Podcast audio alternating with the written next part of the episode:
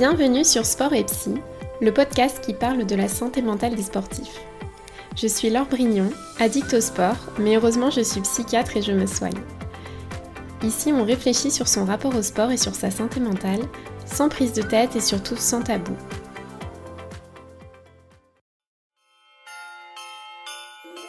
Vous êtes sur les podmas de Sport et Psy. Ce sont comme les vlogmas sur YouTube, un épisode par jour jusqu'à Noël, vous offrir un petit cadeau tous les jours pour faire le plein de réflexion et d'entraînement mental. Ces épisodes sont valables toute l'année. Vous aurez juste l'esprit de Noël en plus. Bonne écoute tout le monde. Hello les amis, comme toujours, trop trop ravie de vous retrouver et de passer ce petit moment avec vous. Je n'ai pas posté d'épisode hier, et c'est le premier podmas que je saute et je dois dire que ça a créé un vrai cas de conscience chez moi. Un cas de conscience car je m'étais donné le défi de publier un épisode par jour jusqu'à Noël. Et déjà parce que j'avais beaucoup de choses à dire et à vous partager, euh, mais aussi parce que, un peu comme dans le sport, j'ai le goût du défi. Et je suis un peu en tout ou rien. Et je me suis dit que cette occasion serait une bonne façon d'apprendre à dealer avec mon perfectionnisme, à dealer un peu avec ces petites radios mentales que j'ai dans la tête et qui me disent que ce que je fais, c'est pas assez bien. Ben, tout simplement parce que je savais très bien en amont qu'en voulant publier un épisode par jour, clairement, il allait arriver ce moment où j'allais pas pouvoir euh, tout faire où j'allais pas pouvoir à la fois continuer de travailler, à la fois dormir et à la fois euh, profiter un petit peu de mes proches. Et d'ailleurs, euh, pour être tout à fait transparente, afin de tenir le rythme des podmas, j'ai dû faire des choix au mois de décembre, car clairement, euh, les journées ne font que 24 heures et je ne pouvais pas décemment tout faire. En fait, j'ai passé mon mois de décembre à faire mes consultes, à faire mes podcasts et à voir un peu mes proches. Et en gros, j'ai divisé par 3 ou 4 mon temps consacré au sport et pareil pour mon temps consacré à des trucs comme euh, cuisiner, euh, faire des trucs chez moi, regarder des films de Noël, faire mes cadeaux de Noël aussi. Gros sujet. Donc là, ça devenait compliqué, j'avais pas fini mes cadeaux, j'avais d'autres choses à faire que j'avais procrastiné depuis le début euh, du mois de décembre. Puis j'ai une amie aussi qui est venue me voir pour qu'on passe un peu de temps ensemble et, je savais que j'allais avoir envie d'en profiter, de prendre mon temps, de relâcher la pression. Je savais que j'allais avoir envie de finir mes cadeaux aussi. Et je me suis dit, bah écoute, ça va être l'occasion de te challenger, tu verras. Si tu as envie et l'énergie de faire un podcast, tu le feras, sinon bah tu verras bien quand elle sera partie. Et au final, bah, j'ai eu envie de refaire un podcast que quand ma pote est partie. Et ça a l'air simple, dit comme ça, mais ça m'a coûté de fou de faire ce choix et de me dire que je n'allais pas faire le programme de Podmas parfait et que j'allais louper un jour. Car disons que je ne suis pas le genre de personne qui accepte de faire les choses de façon imparfaite. Mais là, je me suis dit, quand même, si tu persistes, que tu t'entêtes, ça devait devenir malsain parce que ça veut dire que euh, soit tu vas pas voir ta pote, soit tu vas pas dormir. Donc euh, il y a un moment donné, il faut faire des choix. Et là, ça paraissait quand même plus sain de faire comme ça. Et j'ai assez vite fait le parallèle avec ma pratique sportive où j'ai toujours tendance, mais depuis toujours, hein, à être trop dans les extrêmes, à être, trop perfectionniste en fait. Et je me suis dit que ce serait la bonne occasion de vous partager euh, trois conséquences négatives que j'ai pu connaître à cause de cette tendance au perfectionnisme.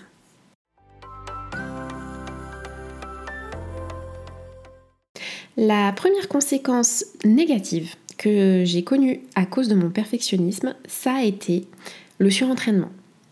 Je m'explique. J'ai commencé le triathlon, j'avais 17 ans et j'ai tout arrêté en fait quand j'ai commencé la fac de médecine pour reprendre plus tard en cinquième année.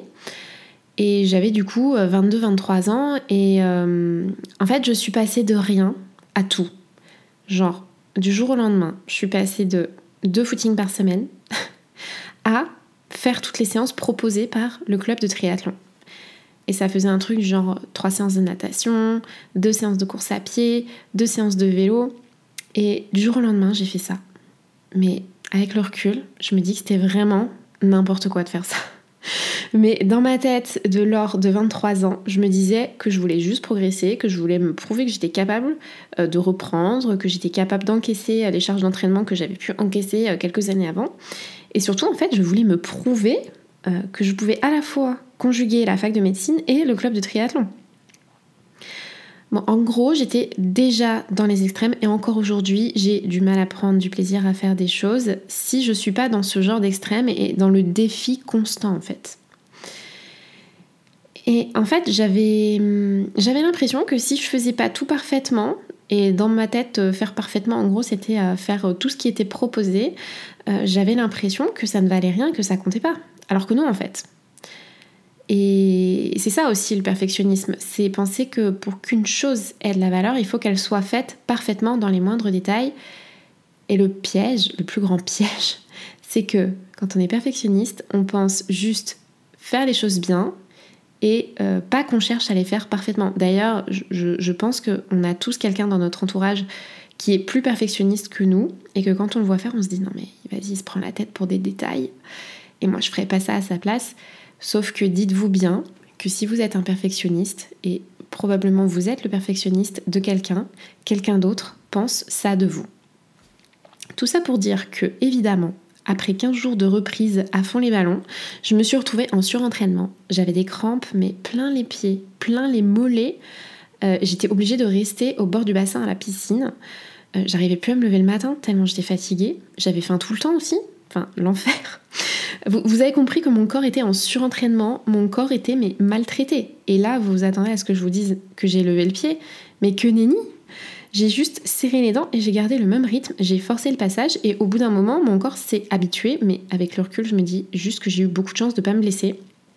Les seules répercussions, entre guillemets, que j'ai eues, euh, c'est qu'en fait, euh, j'étais fatiguée, que j'étais moins assidue à la fac et que j'étais en manque de sommeil. Mais pour moi, c'était normal, en fait alors que c'était pas du tout sain comme rythme, mais, mais dans ma tête, euh, c'était ce qu'il fallait faire, donc euh, bah je le faisais. voilà, n'importe quoi.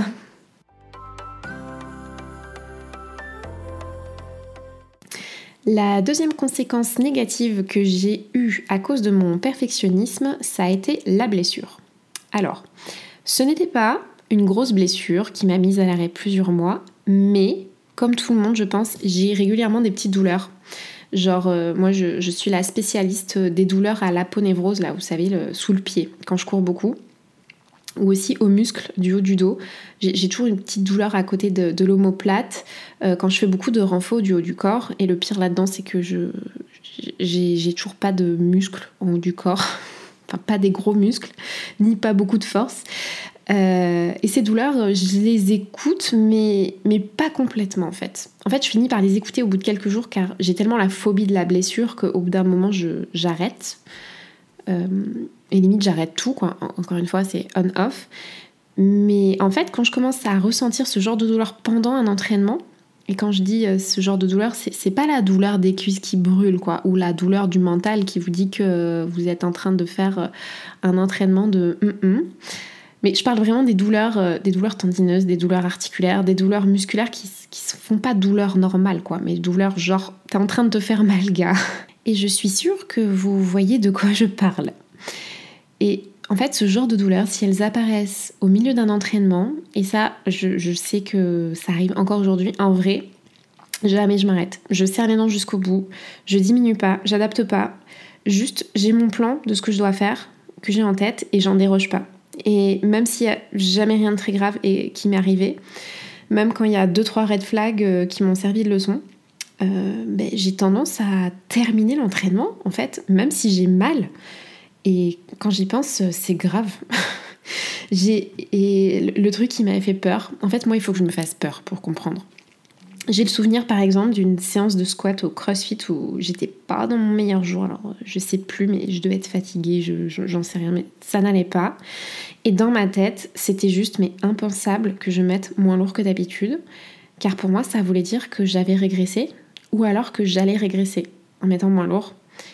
Et ça, pour l'ego et pour mon perfectionnisme, c'était pas possible. Et au final, bah, ce qui s'est passé, c'est que j'ai fait ma séance en serrant les dents. Et à la toute dernière rep, mes abdos se sont mais déverrouillés d'un coup, juste parce que j'étais fatiguée, que j'avais plus de nerveux. Et bah voilà, je me suis fait un limbago. Hein. Et ça n'a pas duré très longtemps, mais je me suis bien fait peur parce qu'en plus, moi, euh, tout de suite, je, pense au pire. Hein. je pensais à la hernie discale, au truc euh, terrible, que du coup, ça m'a servi de leçon. Tout ça pour dire que les fractures d'ego et le perfectionnisme, ben, ça peut mener à la blessure. La troisième conséquence négative que j'ai eue à cause de mon perfectionnisme, et ça, ça remonte à longtemps, j'étais jeune, très jeune, ça remonte à l'adolescence, c'est un rapport à la nourriture qui peut vite vriller. Alors, en bonne perfectionniste, j'ai toujours eu la volonté de tout faire parfaitement, de tout faire conforme au cadre qu'on me proposait. Et hum, on imagine bien que pour respecter un plan alimentaire, ben, j'étais dans le même mood, hein, clairement. Et bah, comme beaucoup d'ados, j'avais envie de maigrir et je piochais dans des programmes à droite à gauche et j'essayais de les suivre. Et je voulais les suivre, mais du mieux possible, au millimètre, car euh, persuadée que ce n'était pas possible de faire autrement et que ça ne valait pas le coup de faire autrement. Et j'étais pas du tout consciente euh, que j'étais dans un espèce de perfectionnisme toxique. Pour moi, c'était juste la bonne façon de faire. Et le problème, c'est que euh, mon ego, c'est un peu dur à dire, mais mon ego ne tolérait aucun écart. Genre quand je faisais un écart ou même juste que j'avais envie de manger autre chose ou plus que ce qui était prévu sur le plan, mais mon ego et donc mon estime de moi en fait en prenait un tel coup que genre je pétais les plombs et je basculais dans les extrêmes. C'était on-off. Et donc soit je mangeais rien, soit c'était euh, la crise de boulimie, d'hyperphagie, et j'ai mis des années avant de réaliser qu'à partir du moment où j'avais un cadre trop strict, euh, bah, en fait, mon cerveau de psychorigide perfectionniste, il pète les plombs et il fait n'importe quoi. Donc j'ai mis longtemps à m'en rendre compte et longtemps avant d'accepter que à partir du moment où j'aurais un cadre rigide et trop d'injonctions au niveau alimentaire, ça n'irait pas en fait. Et hum, et franchement, ça fait très longtemps que je suis sortie de ça. Sauf que j'ai pu récemment réexpérimenter que ça pouvait vite partir dans le sens où juste avant euh, mon premier Ironman, euh, voulant faire les choses bien, j'ai voulu tester le régime dissocié. En gros, ça consistait à manger un minimum de glucides pendant trois jours, puis se charger un max en glucides les trois jours d'après pour faire des grosses réserves pour le jour de la course. Et rien que ça, j'ai senti que mon cerveau commençait à réveiller et à retrouver des vieux réflexes, mais comme compter les macros, vouloir tout peser, vouloir me peser aussi, alors que je ne le faisais plus depuis longtemps. Et je dis pas qu'il faut pas faire de régime dissocié ou suivre des plans alimentaires hein, si vous avez envie, je dis juste que si vous avez un cerveau de psychorigide du perfectionnisme et que vous tolérez pas de dealer avec vos envies imparfaites, que votre estime de vous ne le tolère pas, attention, les TCA risquent de s'inviter chez vous les gars.